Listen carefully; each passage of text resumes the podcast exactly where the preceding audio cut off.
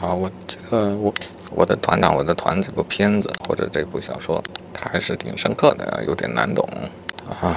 昨天说啊，在看片也得好歹记录一下，别白看。确实，夜间看片的时候会勾起许多的感触，但是我一直呢就是享受一下这种感觉啊，但从来没有向他们做一个记录啊。或许做记录也未必对，或许这种感感受也就是感受到就好。但今天我想尝试一下做一点记录啊，有一段啊，他们在啊从缅甸逃回接近长达的时候，在。怒江的西岸啊，与日寇对峙，战打的飘忽，阵地也常转移。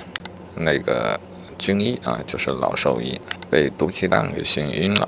醒来以后就说：“你们打仗就好好打嘛，跑来跑去的做什么？”啊，因为他还要照顾烧引员，要随着部队来回的转移，非常的辛苦。这样的细节，情理之意料之外，又在情理之中。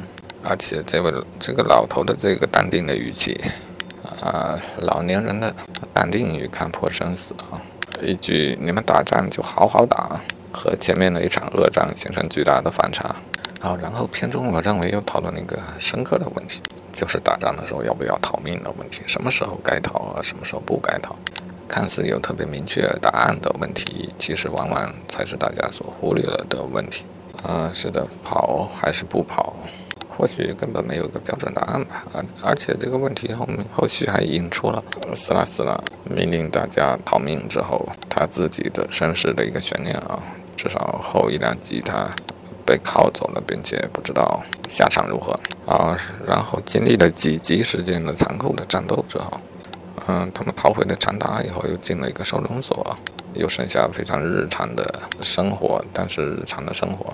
感觉每个角色也并不闲着，啊，他们又有了新的许多新的话要说，许多新的事在做，而这一些生活化的场景，让人根本感觉不到他们曾经经历过那样一场大战。真的，这种不真实的感觉才是真实的感觉。或许人经历了许多之后，却不把精力放在面上，放在口中，放在他的行动中。啊，这这才是真正的人生啊！总之，这片里有许多很厉害的地方。凡懒与那一位应当是妓女吧？他们之间的故事既无一分淫邪，也没有一分的下贱啊！可见人不论人的身份如何的下贱，却也都有自由意志所赋予人的那一份高贵。